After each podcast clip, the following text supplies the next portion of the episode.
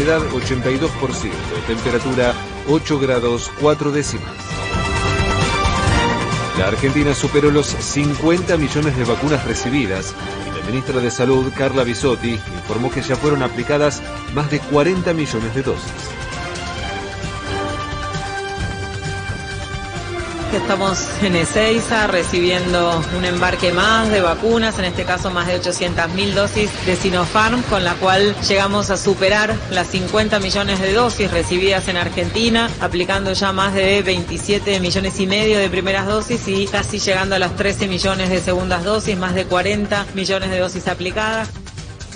La titular de la cartera sanitaria destacó la situación epidemiológica que atraviesa el país y aseguró que Hoy ya no hay conglomerados urbanos en emergencia. Llevamos 13 semanas consecutivas de descenso del número de casos, 11 semanas de descenso del número de internaciones en terapia intensiva y de muertes. Estamos en el número de internaciones en terapia intensiva por SARS-CoV-2 a niveles de diciembre del año pasado. No hay ningún aglomerado urbano que tenga alarma, que esté en una situación de alarma. Durante la última jornada se detectaron 6.994 nuevos contagios y se confirmaron 161 muertes más por coronavirus.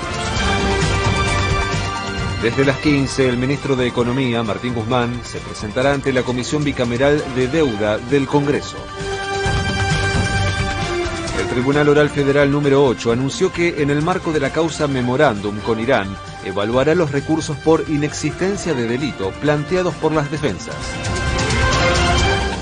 La denuncia por el cumpleaños multitudinario de Elisa Carrió fue ampliada e incluyó ahora a Horacio Rodríguez Larreta, a Mario Negri y a Diego Santilli, quienes asistieron al evento. Democracia 2021.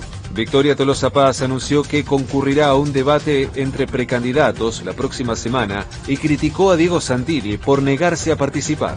Diego Santilli dijo que no quería, es más, ni siquiera se animó a debatir con Facundo Manes, el que sigue diciendo Santilli vamos a debatir. No quiere debatir porque argumenta que tiene una primaria, paso, primaria abierta, simultánea obligatoria. Si es abierta, es abierta, justamente, no es una interna partidaria de Juntos. Y vamos a ir seguramente, hay una universidad pública ya está llamando un debate la semana que viene. Yo celebro, Facundo Manes, Esther Randazo, Manuela Castañeira, yo y Centurión dijimos, debatamos.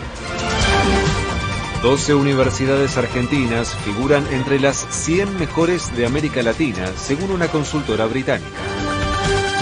Patria Grande. Brasil anunció que a partir del 15 de septiembre aplicará terceras dosis de refuerzo para mayores de 70 años. El gabinete del gobierno del presidente de Perú, Pedro Castillo, se presentará hoy ante el Congreso en busca del voto de confianza que le permita continuar en funciones de afuera.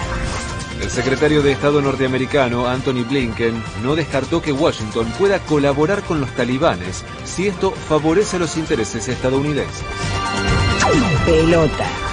Hoy por el cierre de la fecha 8 de la Liga Profesional, Godoy Cruz se enfrentará a Huracán a las 14 y 15, Argentino Juniors recibirá a Talleres a las 16.30, a las 18.45 San Lorenzo visitará a Estudiantes y a las 21 Aldo Civi se medirá con River